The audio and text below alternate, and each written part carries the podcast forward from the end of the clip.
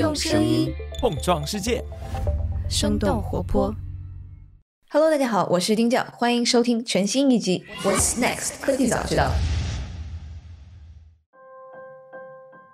大家好，欢迎收听硅谷徐老师专栏，我是监制刘灿。这段时间，马斯克好像又因为收购推特反悔的事情冲上了新闻热搜。我和 Howie，也就是徐浩徐老师，也聊到了这件事情。当时我俩都有种感觉，那就是这半年如果看马斯克与特斯拉的新闻，好像几乎都是负面的。但这些新闻呢，其实与 Howie 所了解到的马斯克又有些不一样。所以 Howie 就决定邀请他的好友，也就是特斯拉的前高管 Robin 来录制一期科技早知道。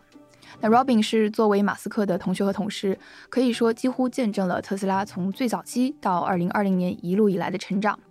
他之前是特斯拉亚太区总裁，曾带领特斯拉成为中国第一个外商独资整车制造项目落户上海。那如今上海工厂是贡献了特斯拉全球百分之五十以上的产量。之后，Robin 也负责过特斯拉的全球销售，可以说是特斯拉历史上最有影响力的高管之一。那今天的节目就是他们对谈的上半部分。Robin 非常真诚地分享了他是因为什么原因与马斯克结缘，而他本人又在什么契机下选择加入了特斯拉。Robin 作为马斯克多年并肩作战的好友，他眼中的马斯克与特斯拉又与我们在新闻上所看到的有什么不同呢？这场访谈做下来，我们都感觉这好像是我们离马斯克最近的一次，所以也是迫不及待的就把这场访谈上线了节目。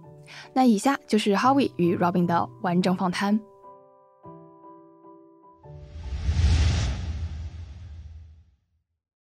嘿，谢谢 Robin 加入我的科技早知道的节目。现在在你的后院，鸟语花香的，后面稍微有点噪音，但是我觉得这是一个非常好的环境。谢谢谢谢郝宇，这其实也是我第一次真正有机会去分享我很多的想法，呃，所以非常高兴。对我们 Robin 同学是呃一般不上那个商业节目的，然后听说我做这个节目也是出于完全义务，然后就觉得老同学大家互相聊一聊是一个挺开心的事情。我们的经历穿插的还是蛮多的，从华师大二附中，后来斯坦福的校友，然后 VMware 的老同事。然后现在在硅谷创业圈，其实也是有一些 overlap。前两天我还跟一个创业家那个钟浩聊天，其实钟浩也是你当年介绍过来的。其实这个圈子还是比较小，一路走来横跨太平洋两岸，但是我们还是有不少交集。那我们还是回到最最早吧，华师大附中，你是当年就是一个大家都很熟悉的金牌选手。其实华师大附中，人家叫它金牌学校，其实就是你跟啊王泰然、江奇这几个同学第一次拿了奥林匹克竞赛的金牌，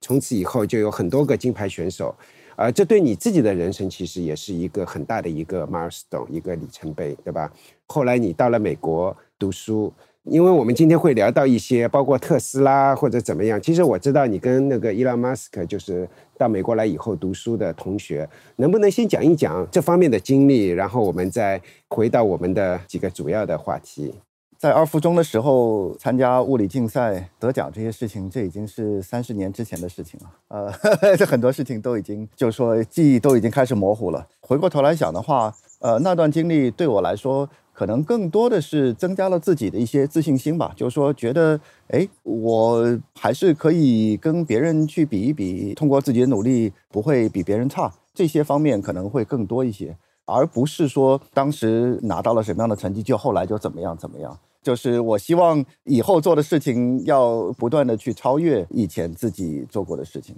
我本来有一个问题是想那个留到最后问的，但是因为你我们聊到这个话题，我就现在问。因为其实当年我们二附中人才济济，有很多聪明的人，也有很多用功的人。但是相对来讲，你算是脱颖而出的一位。你觉得是你做的哪一点？你觉得喂，就是回过头去看，你比较庆幸你这一点做的特别的好，或者说相对来讲会比同龄人做的好一点。你你有这方面的感悟吗？可能我觉得不一定是读书或者是考试这些方面的事情，而是说通过竞赛啊。包括跟别人交流啊，这个当中有很多的呃旅行，去看不同的地方。比如说那个时候我们在北京集训了五个月的时间，离开了上海，后来又参加竞赛，又到了好多个国家。这个一路上有很多的很非常奇特的经历，可能更多对我来说，呃，影响后来影响更多的是这些经历，倒不在于做了多少题、考了多少试，整个的过程可能对我来说影响更大的是独立的去跑了那么多的地方，认识了很多新的人，呃，让我能够看到外面的世界，包括到美国来留学啊，呃，很多事情都是跟那一段的经历是有关系的。所以从你的角度来讲，这个金牌本身当然固然是重要，但是这个旅程、这个视野对你来说，你觉得是更重要的？对，因为可以认识。从小像我们在上海长大，基本上是一个非常小的一个环境。当然，上海是大都市的，即使是上海二附中，它其实还是一个相对来说比较小的一个环境，比较简那单。对比较简单、单纯的一个环境。那后来到北京去集训，呃，北大、清华比赛，都可以认识到更多的人，可以认识到当时可以说中国最好的一些老师和学生。比赛的时候呢，又见到国外的一些学生和一些不同的城市。当时我记得第一次去比赛，就到了这个美国旧金山、呃墨西哥城、古巴的哈瓦那，然后经过莫斯科，那个时候还是苏联。所以这个整个一路的经历，看到的、听到的、跟别人交流的，我觉得呃其实对我后来都影响非常大。外国的留学生，这里面也包括我们今天应该会提到的伊朗马斯克。说说你是在宾州大学是跟他做了几年同学啊？三年吧，我们是一九九二年到一九九五年在宾大，那三年我们两个人是完全 overlap 的。这个两个人的经历都不一样，不同的人生轨迹，然后正好在那边等于是交汇了三年。可能大家也知道，他是南非出生的，大概十几岁的时候，呃，移民到加拿大，因为他的母亲是加拿大人，原来就是加拿大人，他父亲是南非人。八十年代的南非政治局势也是非常不稳定，很多的欧洲移民嘛，就是白人欧洲移民，就是纷纷的离开南非，有这样一段的历史背景。记得他跟我说过，他说他从小还是非常向往到当时他认为科技最发达的国家，就是加拿大和美国，呃，能够来读书，呃，能够来做一些事情，因为他觉得在南非的话，他没有这样的一个环境可以让他发挥。他从小就是有明确的一个想法，说是我要移民到加拿大，最终要移民到美国做事情。这他十几岁的时候就有自己的这个独立的想法，这个还是蛮厉害的。作为一个朋友，作为一个同学的话，你对他当时候的估计是什么？你觉得哇，这个人以后是一个 可以做首富级的，还是说以后是个科学家，以后是个企业家？当时候你是对他什么一个印象？当时大家都是穷学生，然后就说没有概念什么叫首富。当时是觉得这个人的想法非常超前，非常敢想。当然，敢想是这个是用好的话来说他。当时可能我觉得更多的人，特别是像我们这样从大陆来的，从小就是循规蹈矩的，一步一个脚印的这个风格的人来说，觉得他有很多的想法是不切实际、天马行空的。可能甚至会有很多人觉得这个人今后做不了什么实际的事情，因为他的想法太太不切实际了。嗯嗯。呃，比如说举个例子，他呃大学里面就一直在说要造电动车。啊，是吗？从大学就开始说要造电动车。他呃那个时候他绝对是一个跨界的这样一个人，他既有这个商业头脑，也有科技的这个头脑。所以呢，他一直关注这个行业的这个变化，而且他一直就是说事后看来。他有这个非常深的远见，他当时就看到整个的电动车会取代燃油车的这个大趋势。这个是九十年代初的时候，那个时候其实有非常早的一些迹象表明，这个世界上有人在推这个事情。那个时候，加州就逐渐逐渐推出这个向电动车这个过渡的一些促进的一个计划，但是这是非常早期。后来，其实加州的这些加州的这些目标其实都没有达到。呃，但是呢，他当时看到这些迹象，我记得很清楚。这个是九四九五年的时候，他就一直说是今后电动车替代燃油车，这是一个大的方向。他希望能够在这个当中做很多的事情。然后他当然小男孩嘛，对车特别感兴趣。他自己那个时候，我记得有一个一个二十多年的一个一一个老爷车，两千美金买的一个宝马，然后一直在修。他自己我觉得也是非常 handy，动手能力非常强。这个车的很多东西坏掉都是他自己在修，所以他就是从小对车非常感兴趣。那没有什么钱，但是呢，他的想法很大。他在大学开什么车啊？大学就是那个宝马，就是那个宝马。对对，二十多年，我如果没有记错的，七八年还是七九年的三幺八还是三幺六，我忘记了，是三系。到了九五年的时候，这个车基本上已经是除了喇叭不响，浑身都在响的那种。对，那说起车，然后那个滨州大学毕业，然后你们一起到了硅谷，好像是你们一起开车过来。对，就开他的那个老爷车。呃，因为开了几天啊？呃，开了大概呃五天吧，等于是可能我们会选择一些比较有意思的地方城市过夜，然后顺便就是看一看。中间比如说 Saint Louis 那个 Arch，我记得很很清楚。然后在 Denver 停了一下，比较有意思的时候，那个是 Denver，这个说起来就是非常 geeky 和 nerdy 的事情。他就是从小对这些大型的工程和建筑非常有兴趣，所以一路上呢，我们都是去看那些东西，就是说不是看这个呃文化古迹啊，或者是其他东西，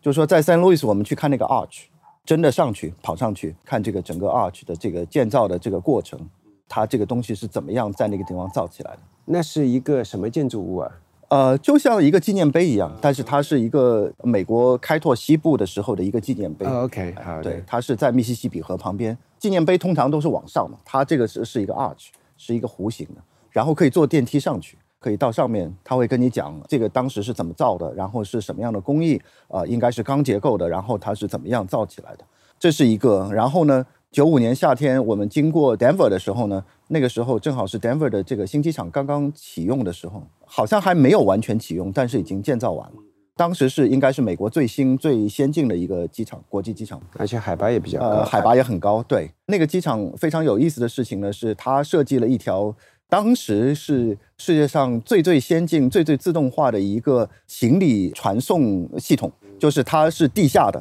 跟人不是在同一层，它是在下面。然后呢，从各个这个航站楼 （terminal） 把行李送到这个飞机，然后呢，飞机停好之后呢，再把所有的这个行李自动分拣，然后送回到每个航站楼的这样一个自动的一个系统。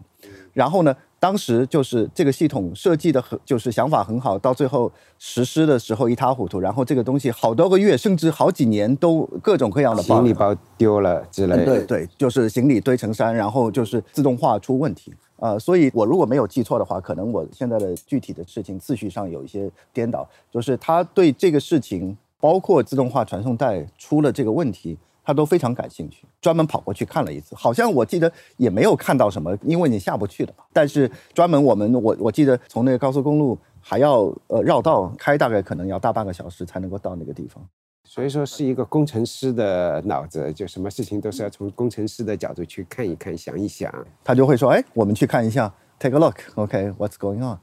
当年你们开车决定从美国的东海岸开车到西海岸。是因为真的是想去这些地方，还是因为穷学生买不起飞机票，还是 both？我觉得都有。首先是我们俩正好是，就是说也是很好的朋友，然后呢也是正好是同路嘛，因为我们都被斯坦福录取了，然后从宾大出发，然后呢他也有个车，所以他肯定是要开过去的。我也想正好可以省一张飞机票。邀请我的一个原因就是一个人开太累了，两个人可以换换手，路上还有可以聊聊天啊，可以什么。然后呢，还有就是车里面可以放很多东西，就是我乱七八糟的很多的这个行李可以塞进去，不用用这个 UPS 再去 ship。就说这个几个原因放在一起，都觉得哎，这个是 you know it's the right thing to do。后来那辆 BMW 车什么时候卖的？这个我不知道，他应该还开了两年，后来好像是最后是报废了。那他一来过了没几天就从 Stanford 退学了，然后你当时候是怎么想的？是不是觉得不可思议啊？肯定是啊，就是因为进斯坦福读研究生，这本身是一个非常好的一个机会，这是一个梦想嘛。呃，梦想，然后被斯坦福录取也也很不容易，现在当然更不容易，更难了。具体他是怎么样退学这个过程，我不是很清楚，因为他当时被录取的系跟我也不是同一个系。你是读计算机专业？对，electrical engineering。electrical engineering。我就呃很清楚的记得，就是他秋天没有入学。因为我们来的时候是六月份，开学是九月份，然后这个中间还有个暑假。九月份开学的时候，他就没有来呃上学。对，这就是我说嘛，他开车的日子比上学的日子还多。所以说，当时你是觉得蛮 surprise，蛮蛮蛮蛮惊讶的。对，我知道他是出去创业了。这个我们那个时候也联系过，就是他跟他的弟弟嘛，在 Palo Alto 创业，一开始做 Zip Two，呃，也很辛苦。这个具体的故事很多书里面都有描述到。什么晚上去 gym 去、去洗澡，对，去洗澡，对，然后就睡在办公室里面，他们也也没有一个像样的地方住。我不知道现在的创业的小孩子是不是这样子，但是那个时候 startup 都是这样。Jerry Yang 和 David Filo 创建雅虎的时候也是睡在办公室的。前两天还有一个分头的硅谷一个分头的人在说，现在搞创业你冒险吗？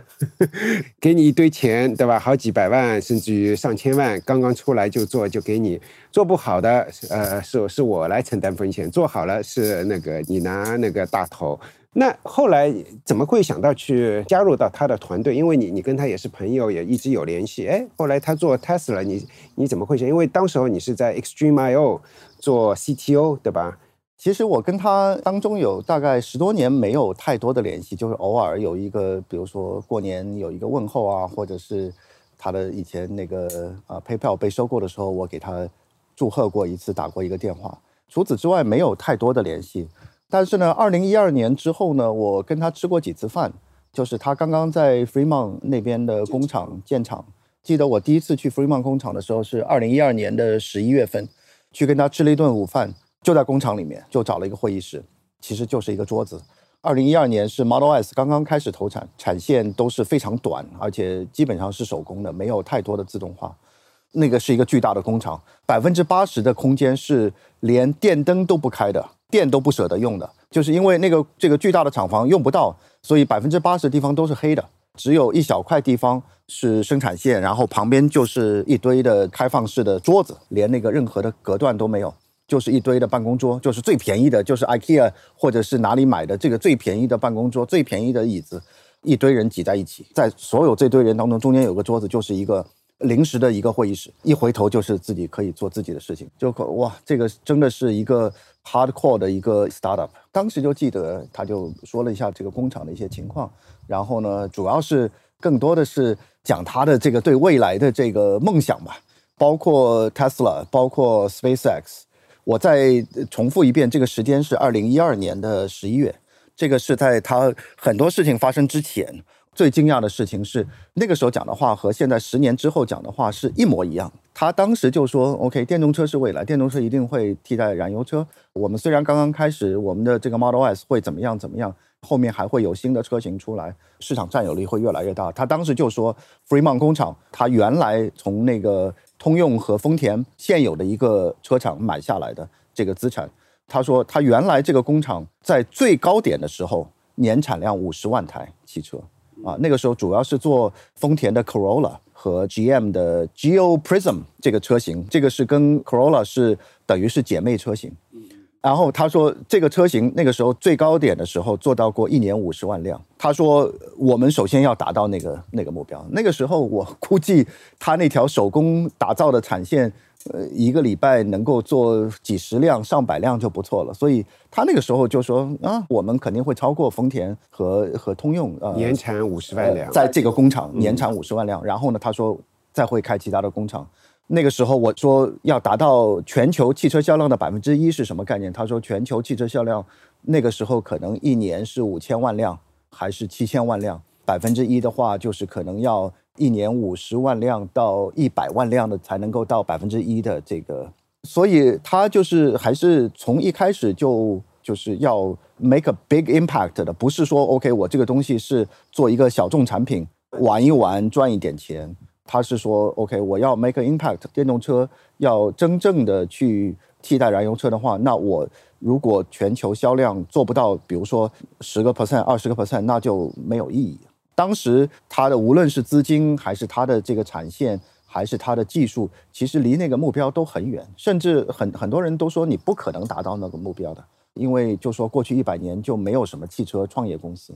那那一天回到家，你觉得他能达到吗？嗯，我觉得可以，因为其实是那次还是被他打动的啊。然后因为我觉得。正好很巧，大概在我去 Free Man 工厂跟他吃饭之前的一个月，我刚刚呃去参观过一个宝马在慕尼黑的一个工厂。那是一个宝马的一个呃模范工厂，因为它是代表世界代表代表世界顶级的这个呃燃油车制造工艺的一个呃工厂，因为它是在宝马总部旁边，它跟宝马的总部慕尼黑的总部是连在一起的，它等于是一个模范工厂，它就是给人参观的，它里面的自动化生产线啊，都是在全球来说都是最先进。然后呢，回到这边去看了这个 Fremont 的工厂。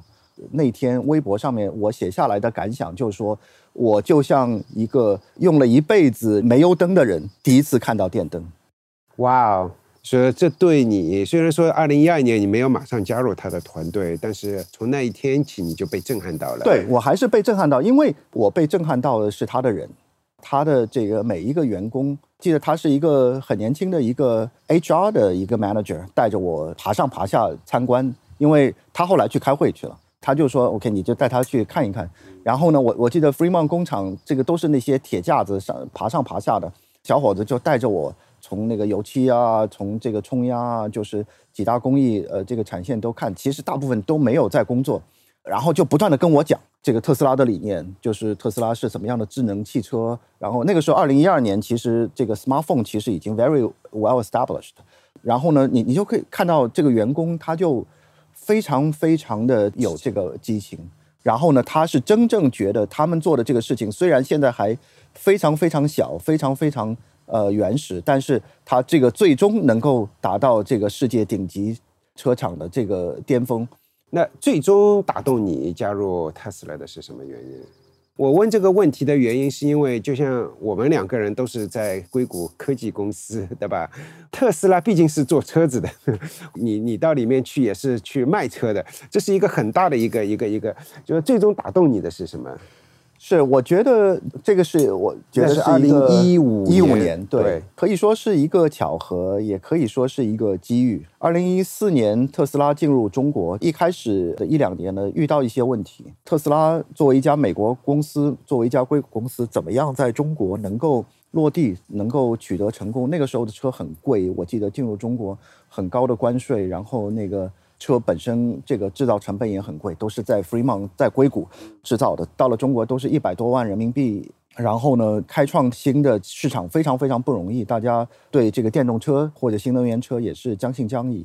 无论从政府和消费者，其实大家都没有真正的答应，大家也不会觉得特斯拉能够做成什么样，因为其实你也知道，美国公司，特别是硅谷的科技公司，在中国折戟沉沙的一大堆。其实，二零一二年之后呢，我就经常会跑去，大概每隔几个月会跟他去吃个饭，呃，聊聊各种各样的事情。然后呢，后来一四一五年呢，更多的聊到这个特斯拉在中国的发展，他有的时候也会问我一些想法。二零一五年的春天三四月份的时候，讨论了更深入的，就是他可能会更具体的问问我接下去要怎么样，什么样的步骤。怎么样去跟消费者，怎么样去跟政府，怎么样去跟行业打交道？当然，我本身是工程师，就像你讲的，我原来都是在科技公司。但是呢，因为那几年在 Extreme IO，特别是在被 EMC 收购之后几年，其实我大部分时间是花在这个 business development 上面，大客户、行业客户，包括一些行业协会、大的这些 conference。包括跟政府啊去聊这些科技的一些呃新的大的趋势，听他们的反馈，自己回来之后跟工程团队再去设计这个符合客户和行业需求的一些新的产品。所以我对这些东西呢还是有一些思考，不能说就虽然我不造车，但是呢我就知道，哎，在中国你要去把一个事情做起来，特别要做那么大的事情，不是说卖几台车的问题，而而是说要把一个行业带起来的话。你必须要，比如说，要依靠跟政府的一个呃深层次的一个呃合作，要政府它必须是要看到电动车、新能源车的这个未来发展的前景对国民经济的这个影响，然后它会大力的去推广这个概念，把这个不仅仅是一家公司，要把整个的这个行业培养起来，包括充电啊，包括 supply chain 啊，包括软件啊，包括消费者的很多很多其他的东西。所以这些想法呢，我觉得他还是非常认同。逐渐逐渐的谈了生了之后呢，就后来就有一次，他就说：“那你要不要考虑就就过来？” 有的时候出主意出多了之后，这个事情就是 就变成是你自己。那他就说：“OK，这些都不错啊，那你要不要来？能不能来实施一下？你来，你来帮我做吧。”后来包括现在，我现在反思的话，当时从他的角度或者从我的角度，这件事情把它做成功的几率都不会超过百分之十，因为这个事情本身就是一件很难的事情。就是你加入的时候，你是觉得还是有巨大的 risk，巨大的风险？哦呀呀，肯定是的，因为我周边的人，无论是美国的朋友，还是上海很多朋友、同学，很多都在汽车行业，因为上海汽车是上海的一个支柱行业。高中、大学的很多同学后来都是去了呃这个汽车行业或者跟汽车行业相关的行业。然后呢，一五年的时候，中国的汽车市场其实已经高度发达了。中国的汽车市场大发展其实是两千年到二零一零年这个十年。到了二零一五年的话，传统的燃油车市场是一个高度发达的市场，就是每一个细分市场，就是说你可以说五万到十万、十万到十五万、十万十五万到二十万，它都有细分市场，它都有代表车型，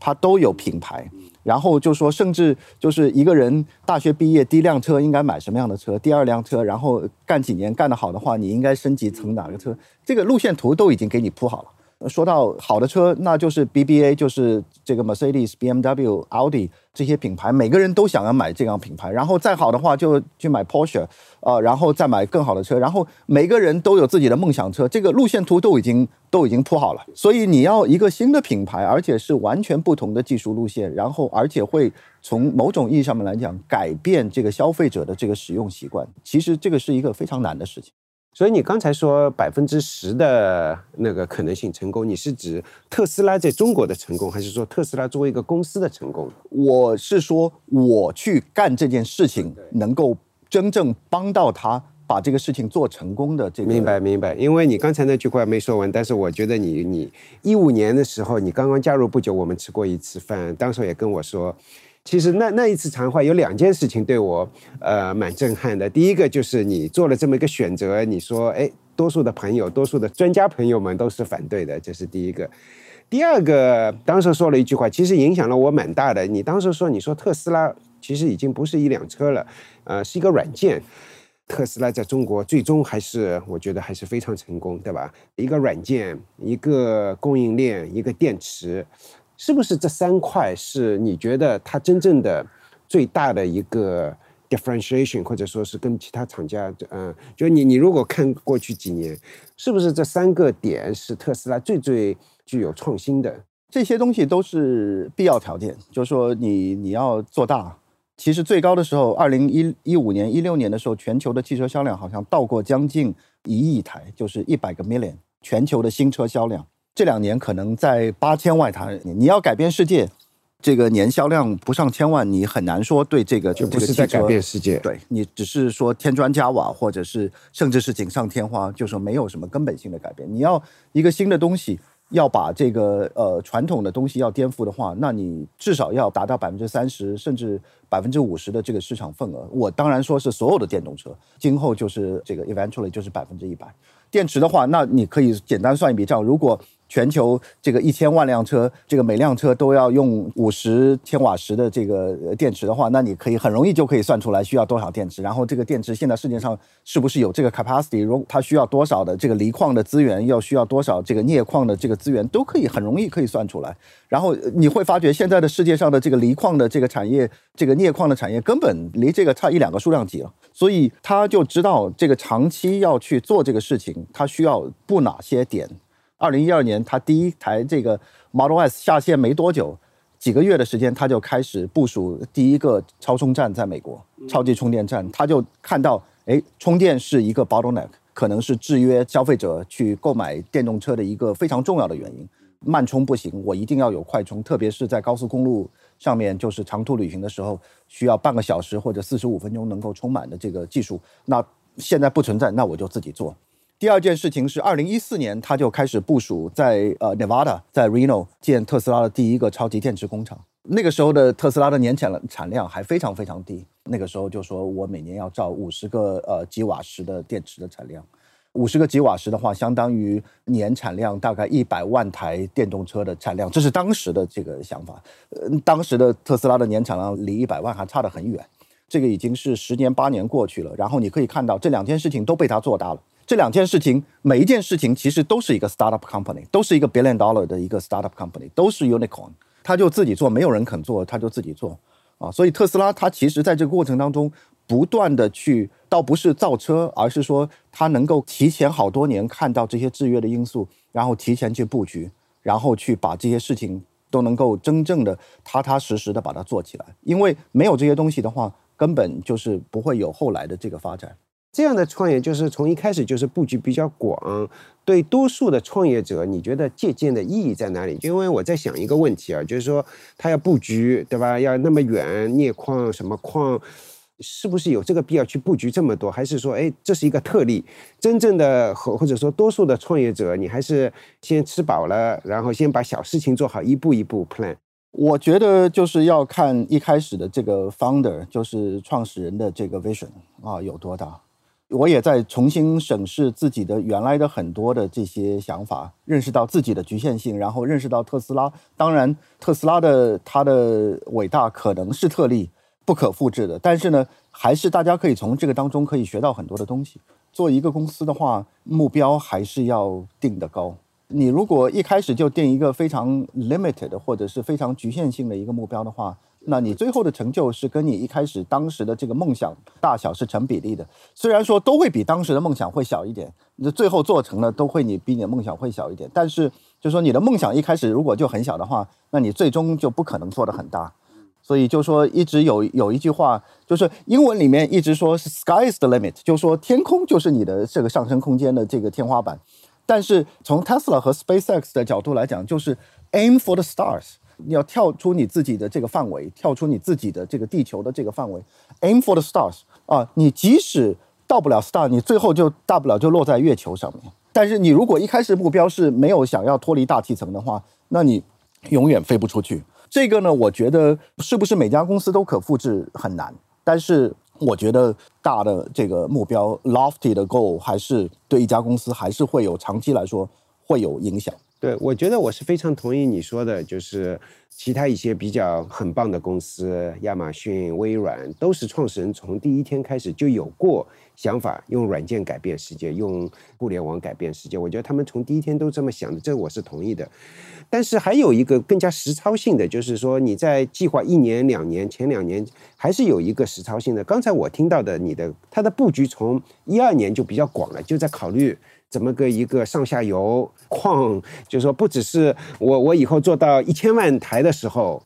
那个上下游还有没有？那我从现在就开始去思考。那我也可以采取一个措施，就是我有这么一个 sky's the limit，right？但是什么时候我要去考虑矿的问题？可能再过个两三年，对吧？等到我有五十万辆车的时候再去考虑，是不是矿成为我的一个 bottleneck？这也是另外一种做法。对，因为我觉得一个主要的原因就是跟 IT 的这个产业不一样，比如说汽车啊，包括矿业啊这些东西，它都有一个巨大的一个投资的 cycle，基建的一个 cycle。特斯拉现在全球已经有几万个超充站，它的投资、它的建设都是要很长的、漫长的周期。采矿是二十年的一个 cycle，就是说你现在要开始说我这块地，呃，下面有有矿场。我要去开发，我要拿这个政府的这个许可，然后建设这个矿 build 这个产业链，build 这个物流，二十年的这个 cycle。对，所以说这跟产业有关系。比如说有些个人熟悉的软件产业，你可以先布局，然后以后 scale 可能是 bottleneck，不是那些物理 物理上的 bottleneck，对吧？但是做特斯拉的，它的上下游，从你的角度来讲，这是一个必须得。提前布局的，所以说，当时候你在特斯拉没有觉得哇，这个搞得太大了，你是觉得哇，这个每一个搞大的都是必须的，而且是非常实在的。特斯拉是一个非常矛盾的一个集中体现，因为呢，它又是一个初创公司，二零一八年之前基本上都处于一个长期亏损的一个状态，在这样的情况下面，这个可能对今天的这个创业者也会有一些借鉴的意义，就是在这样的一个环境当中。你怎么样去又能够把事情做起来，然后呢，又要能够说服这个投资人给你不断的输血，然后相信一个长远的一个梦想，又要让他们耐心。Tesla 是二零一零年上市的，等于是连续亏损了八年，然后每年越亏越多，然后很多投资人可以说是逐渐了失去了耐心。就是如如果你不是一个长线投资人的话，啊，很多的投资人都会慢慢失去耐心。所以在这样的一个情况下面，你怎么样去做这些大的事情，用 billions of dollars 去做这些大的投资，然后呢又能够呃 keep the company on the right track，让这个大的这个公司的大方向能够不出差错啊，这个其实是需要呃有非常非常强大的执行能力、把控能力，创始人的对这个公司的这个把握，对市场的预期。特斯拉一直是有危机感，Elon 是一直是。基本上他的口头禅就是明天就会有 recession，公司就有关门的风险。不管是经济好、经济不好的时候，经济好的时候也是这样。就是说他永远有危机感，就说公司随时会倒闭，这个倒不是开玩笑的。然后就说他永远是有这个对 cost control 非常非常在意，而且他是自己亲自管理这个嗯 expense，一直有这个危机感，使得他。永远不会大手大脚的花钱。对，因为前两天那个伊拉马斯克自己跑出来说：“哎，我们要裁员。”我第一反应就是：“哇，特斯拉碰到一些什么困难了，要裁员。”但是根据我以前跟你聊，我是觉得从另外一方面角度讲，即使今天经济好，他也有完全可能跑出来说：“哎，我要裁员，裁多少？”都是伊朗马斯克做得出来的，跟那个股市好、股价高低，好像不一定是成任何正比。对，我觉得他的一个想法就是大家不能够 complacent，日子过得太舒服了，大家都慢慢就人就变得懒散了，工作效率也降低了，然后大家都创业的艰苦奋斗的这个精神也逐渐逐渐这个丧失了。说到底，大家养尊处优，不思进取，到最后公司垮掉了，即使最舒服的员工，你最后也没有工作了。所以这个道理很简单。对，Snowflake 前几年换了一个 CEO，然后 Frank 进去以后做的前几件事情就是把 San Francisco 最好的那个办公室给裁撤掉，right？然后他们本来每年一度可以去带员工滑雪的，把这个也也去掉。其实一开始员工都是叫起来，哇，这个我这么多年这么好的文化，但是最终大家都能够理解，因为公司好对他们来说才是最重要的。这几年其实我们一直有联系，然后我觉得你在特斯拉那么多年，你不断给我的一个印象就是哇，我还在一个初创公司工作，我还在这，你们公司那个几十个 billion dollar 的那个市值的时候，你这么说，到了几百个 billion，到了 trillion dollar，你还这么说，这对我印象是特别深刻，不断的在在灌输我在一个初创公司工作。特斯拉可能在勤俭节约方面可能是做的有点呃 有点极致。不是说这个是一个唯一正确的做法。我觉得给员工创造一个好的一个环境，特别是在创造型的这个软件公司里面，给员工一个比较好的环境，可以提高他们工作效率，可能还是 payback 还是还是不错的。你那个在特斯拉主管过全球的销售，非全球各地。应该没有用公司的钱做过一次商务舱吧？对，公司都是全部是经济舱。呃，无论是谁出差都是经济舱。呃，至少公司只给你买经济舱的票，你当然自己花钱升舱，这是你自己的问题。所以我觉得也不奇怪。你一旦这个规矩定下来之后，大家遵照执行，不愿意忍受这样的清苦生活的这个人，自然而然就会走掉。这个也无所谓对错。无所谓对员工好不好，这就是一个规则。公司就说我没有办法花这么多钱在这个上面，我这个钱省下来要造车，我要去 supercharger，我要去做很多的事情。然后呢，我最后公司做好了之后，自然而然对所有的股东，包括所有这个员工都会有好处。补充一句，就是伊朗很早就说过，他说在特斯拉和 SpaceX 的员工，他们是有一个选择来工作的，it's by choice。这个不是有人逼着他们要来 Tesla 或者是来 SpaceX，自己选择来工作，就是大家都知道这是一个很艰苦的一个环境，就是你是准备好来吃苦的。他就说，就像你就参军，或者是参加一个特种部队，或者是参加奥运会的代表团，就说你进去的时候你就知道 what you are getting into，不是说呃哦 surprise，你原来说说好的这些东西后来都没有，不是一直是这样子的。Tesla is not for everyone，很多的人都不适合，就是这个企业文化不符合，然后很快走人的这个例子太多了。我经常看到一些人在 LinkedIn 上面，一些人他离开了特斯拉，甚至是被特斯拉那个裁员裁掉的。但是他写出来的东西是还是非常感激特斯拉，我觉得这一点还是很不容易的一点。但同时还也有很多人说，哇，那个伊朗马斯克是个暴君，能够给他工作六个月已经很不错了。各种各样的人都有这种各种说法。我刚才说的这这两点，能不能评论一下？跟伊朗一起共事，我我觉得是任何一个人。就说员工也好，当然直接 report 给他的人更加是感同身受，都是一个非常好的一个经历，非常没有办法呃在其他地方得到的一个经历。我觉得每天都会被他激励，会被他推动，就是你永远会觉得他在后面在推着你往前跑。当然，有的人喜欢这样，有的人不喜欢这样，有的人喜欢慢悠悠的按照自己的这个节奏去工作。但是你你在 Tesla 在 SpaceX，我我想也是一样，就是说他每天给你提更高的要求，还是就说这是一个我没有看到过有任何一家其他公司有这样的一个不断的去 push envelope，不断的去创造世界纪录，为创造纪录而而工作的这样一个氛围。但是呢，我觉得这个是，我觉得他有一个 fundamental。我前面讲到他在运营公司的时候，他有危机感，他永远是觉得时间不够，我们太慢，永远是推着所有的人这个往前走。所以这个东西就是有的人就是为了创造记录而而而生的，大部分人不是。但是特斯拉就是你会发觉，在 SpaceX 也是一样，它就是去年创造了世界纪录，今年就变成 normal 了。就是 normal expectation 了啊，然后它今年是 expect 你再创造新的记录，这样的这个文化的确是使得人工作的非常非常辛苦，但是反过来说，这也是非常非常 rewarding 的，有这个收获。所以你刚才讲的那两那两点是不矛盾的啊，就像你跑马拉松创造世界纪录的话，你最后的那个十几公里一定是痛苦的，你如果不痛苦，你是不可能创造世界纪录。但是你创造了纪录之后。停下来，回过头来再想，这是一个非常非常丰富的一个一一个经历。这个 analogy 很不错，就是其实就像那个跑马拉松，或者说是在一个顶级的奥林匹克竞赛一样，你肯定是画出超人的付出、痛苦啊、这流汗啊，但是最终的得到的或者 rewarding 啊还是非常不错。那你觉得像特斯拉现在还是初创公司吗？今天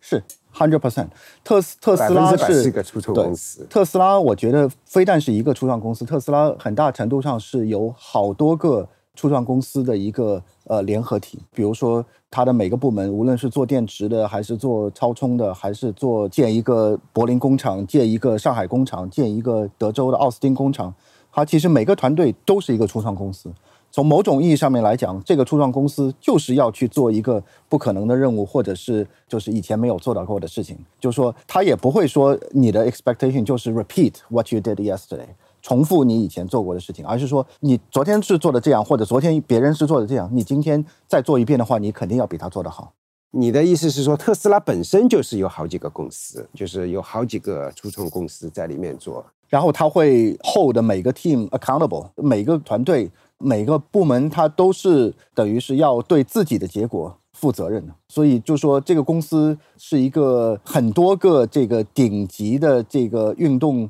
团队组成的这样一个集合体。大家一直说特斯拉或者说伊拉马斯克是一个第一性原理这么一个，然后你在特斯拉担任过好几个职位，一个是在中国负责中国区的那个特斯拉，后来又是全球销售。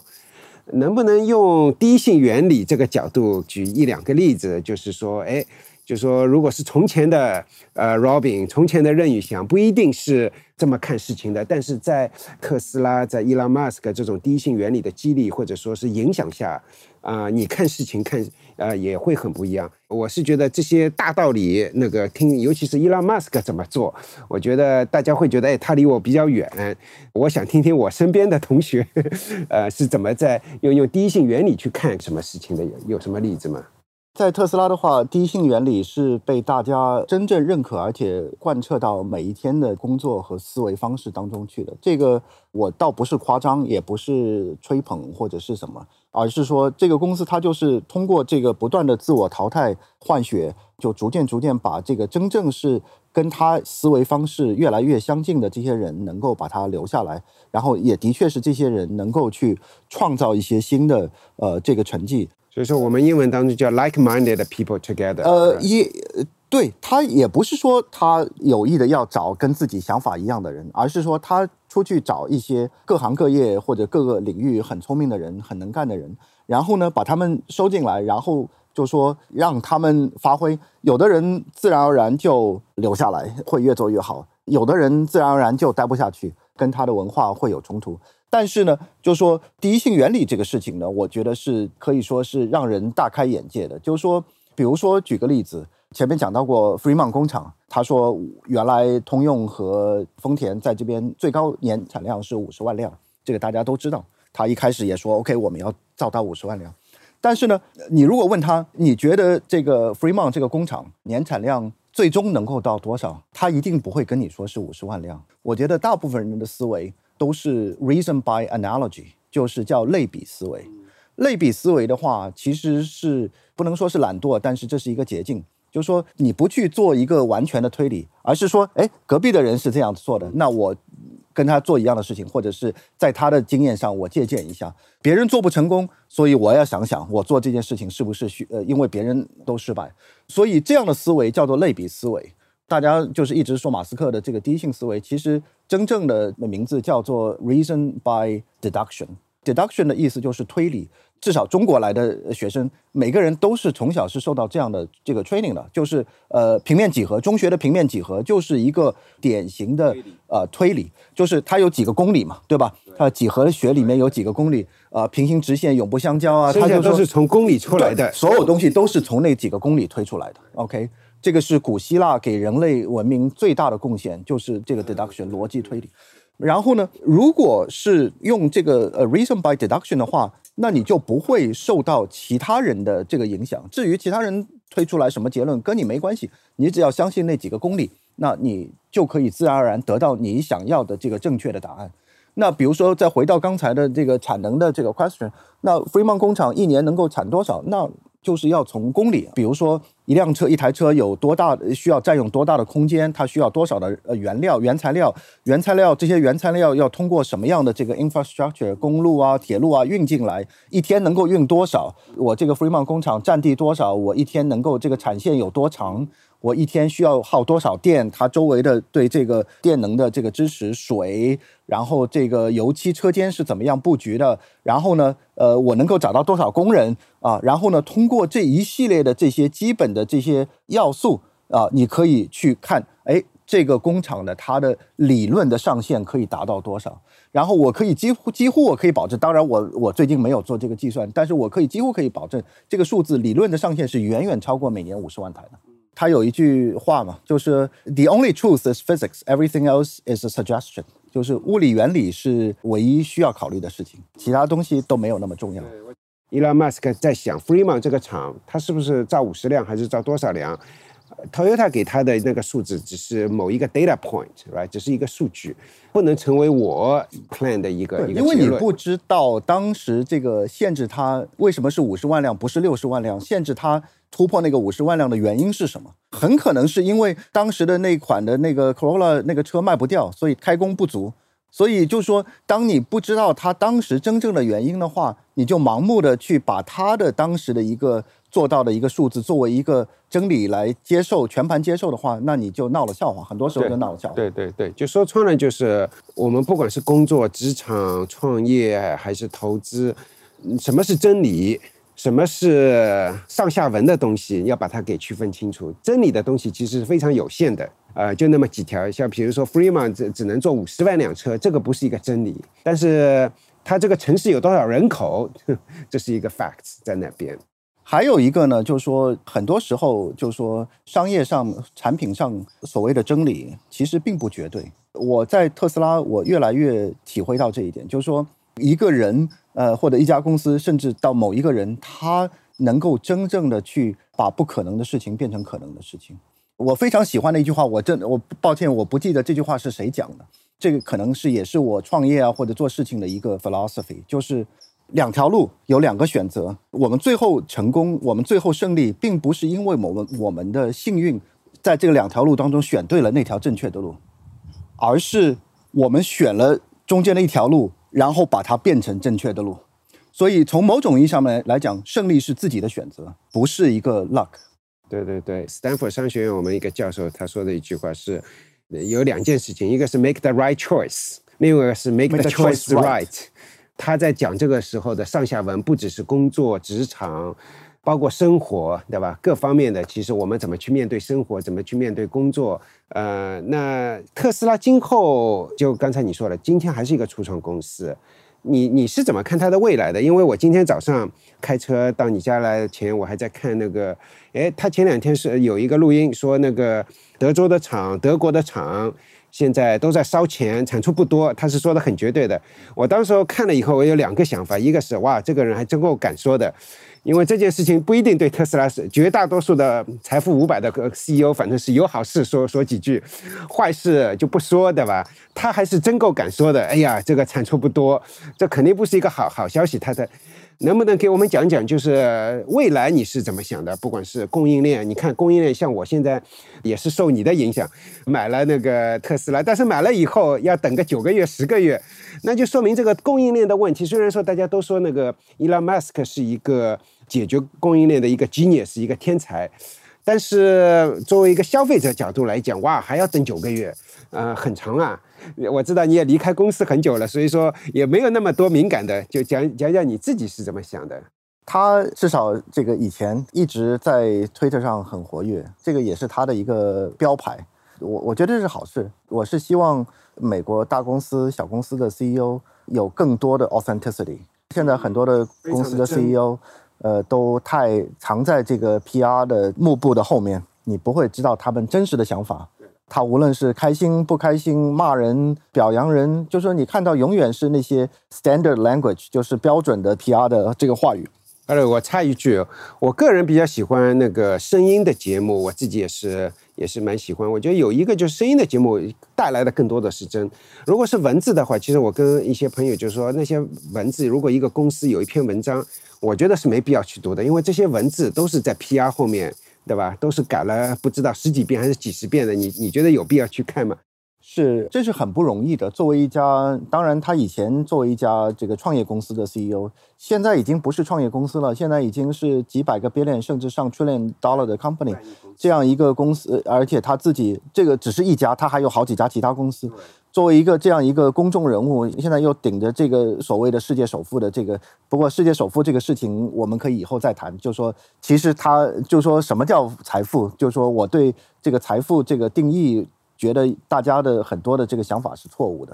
啊。当然就不可否认，他是一个非常非常有争议性，然后被关注的一个公众人物。但是能够有这样的跟普通的这个人。能够通过推特这样的平台直接交流，他能够倾听普通人，很多都是特斯拉车主或者 Starlink 的这个用户，跟他的直接交流、抱怨、建议啊，我觉得这个是呃 unheard of，我想不出任何一家其他这样规模公司的 CEO 能够直接跟他的客户啊，而且这个不是商业客户，而且是真正的消费客户啊，能够直接沟通，然后倾听这个声音。然后能够 speak his mind，能够把他想法就毫无这个过滤的能够。By the way，我相信到现在还是他是每一条推都是自己写的。当然，他有时候会会写，就是看不懂，或者是甚至是我觉得不应该写的东西。但是这个你不能改变他这个事实，就是他没有人帮他做这个润色或者过滤。他有的时候可能也会后悔，他有的时候写的太快了。事实上，任何一个其他的 CEO 都是至少有一个笔杆子帮你润色，这是至少，如果不是百分之百代写的话。所以我觉得这个是非常非常不容易，大家应该珍惜，而不是去攻击他，因为他是一个稀有物种。呃，他是个，当然就是你，你可以批评他，你可以批评他，你说我不同意你说的，对吧？我你可以跟他争论，这个我我觉得是完全呃是是没有问题。但是就说大家有的有的时候就是恶意的去攻击他，人身攻击啊什么，我我觉得这个就就超出了这个范畴。嗯，然后呢，他说的你刚才说的那个东西呢，本身我没有办法评论，因为这个都是特斯拉这个 day to day operation 的事情，就说公司好，公司不好，他想要传递一个什么样的信息，大家个人有个人的解读。但是呢，我就说他是一个人，是呃 CEO 是非常有危机感的，所以他这么说，我想他很大程度上不仅仅是对外说，也是对他的员工传递一个信息。就是这个已经不是一个秘密了，就是说特斯拉的员工、SpaceX 员工每天起来第一件事情就是看他晚半夜里有没有发什么推，所以他其实这个推特其实也是他从某种意义上面来来讲，他也是给他自己的这个员工一个传递一个信息的一个途径，而且这个是一个公开的平台嘛，所以大家都看得到，所以它可以这个外转内的途径，我觉得非常非常 powerful，非常 powerful，而且非常 unique 的一个沟通的方式。然后呢，我我觉得最最了不起的，他这个人可能他说的话不是每个人都愿意听，或者是每个人都同意，但是他同样的话，他在私下里也是这么说，公开的也是这样说，十年之前是这样说，现在还是这么说，他从来不会变，这个是他最 authentic 的。我们有的时候跟他私下里聊天啊，或者吃饭啊，他讲的话跟他在推特上讲的，或者两天之前在某一个采访上讲的是一模一样。他不会说 OK，我今天告诉你，那那天其实我说的都不是真的，这其实是这样的，不会，他永远不会，他他说的东西都是真的。He always speaks his mind，他也不会去润色说啊，我这个话说出来可能会对股价有影响，他不 care。如果他说这个两个工厂 losing a lot of money，it's losing a lot of money，那 you know。Some people, you know, get to work. 所以说还是非常真的。对，前两天我看了一个采访，就是人家问他，哎，什么时候可以把人送到那个火星上去？他想了很长时间，说最好最快五年，最慢十年。我觉得这是他的 mind。但是从另外一个角度来讲，他还是比较 optimistic 的，他是比较就是。就实际发生的情况没有没有他想的这么乐观，对吧？这个我相信你在跟他工作当中，不管是在公司里还是公司外，我们都看到这方面的东西。但你觉得这个并不是很重要？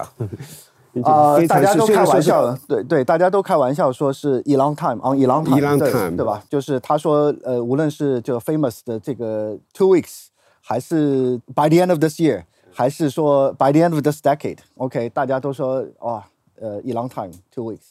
但是他也在内部也讲过这句话，他说：“It's right when it's tight, it's wrong when it's long。”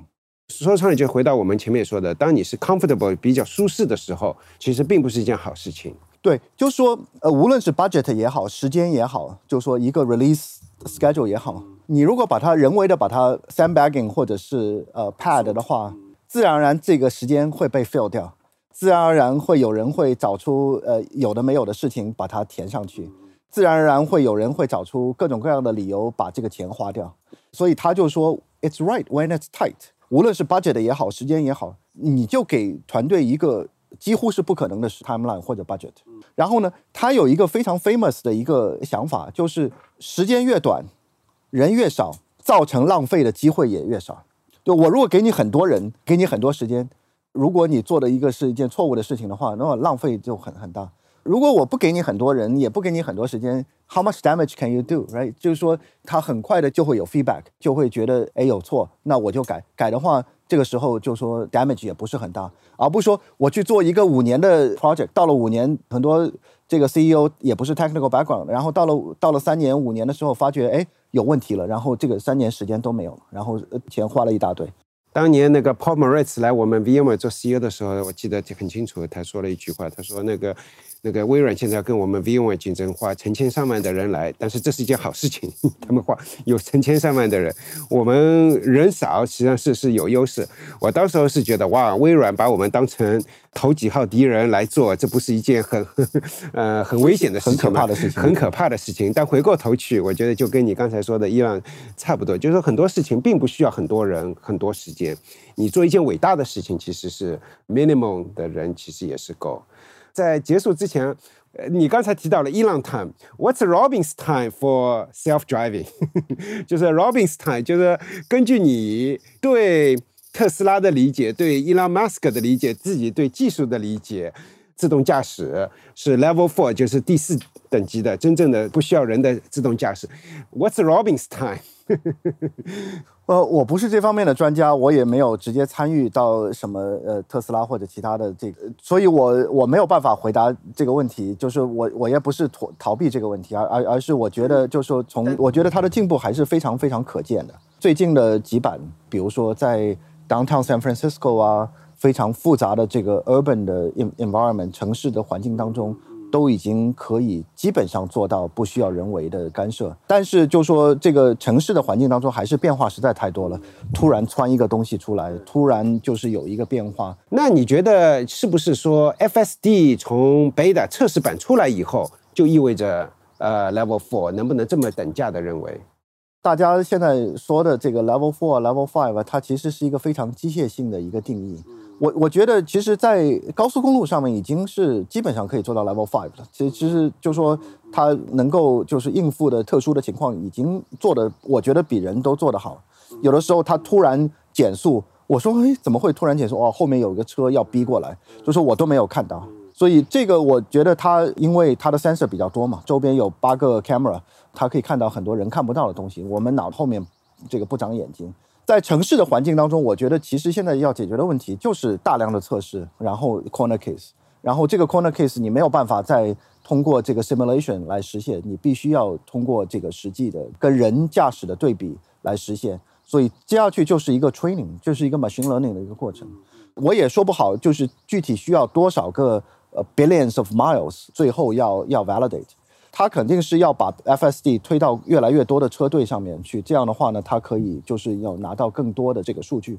然后要不断的去 train。它可能一开始觉得十个 billion mile 就够了，现在十个 billion mile 不够的话，那二十个 billion mile，它肯定要到了一定程度，它才能够给它足够多的 confidence，也是一个学习的过程。但是我是不怀疑它的这个方向啊是正确的，我觉得它很明显，在过去的两年当中，FSD 啊离这个终极的目标是越来越近了。你觉得 FSD 或者说是自动驾驶能够成功，即使没有激光雷达，因为这是一个比较大家都知道的，伊拉马斯克是不太相信激光雷达是一个必须的。我不是这方面的专家，所以我真的很难给出一个有意义的一个见解。但是我人生当中，如果过去二十年、过去三十年学到的最重要的一个 lesson，就是 never bet against 伊朗。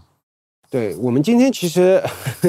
聊了真的是很少的几个点，下一次我们找一个时间想聊一聊，呃，你自己对职场发展的那个一些看法，因为呃，特斯拉只是你的那个职场上的一步。啊，你刚才稍微讲了讲伊朗马斯克跟你交流啊，但之前你做的那个初创公司也好，包括我们一起在 VMware 在这之前，那个你去 E 呃 EMC China 啊，其实都做了一些事情，其实也是一种很多我们听众朋友都是对一个，尤其是在海外的华人，他们会觉得，哎，这个怎么去打破这个天花板？啊，然后我觉得你自己走的这条路也是，呃，也是可以有很多借鉴的。另外一个啊，下一次也想跟你聊一聊你最近的 passion，对吧？你你也在做一些 non-profit 的东西，然后你对对那些美国大学教育的看法，呃，还有新能源。这些教育也是你你非常感兴趣的事情，包括我们一起出生的那个一起长大的华东师大附中，也是一个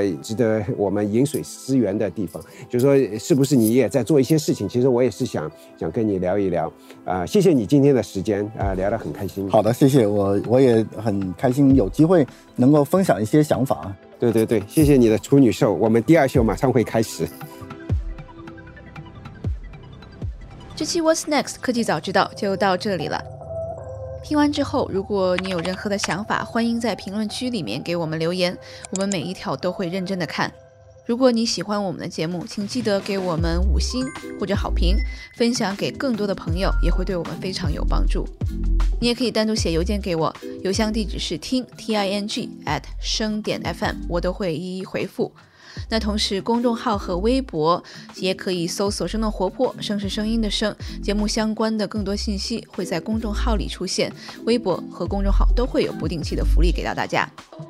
如果你想要跟我们更加紧密的讨论和分享，或者是想要认识和你一样有求知欲的新朋友，可以加入我们的微信群。进入听众群的方法是在公众号文章中扫码添加，或者是公众号后台回复“科技早知道”即可获取邀请码。期待你的加入，我们下期见。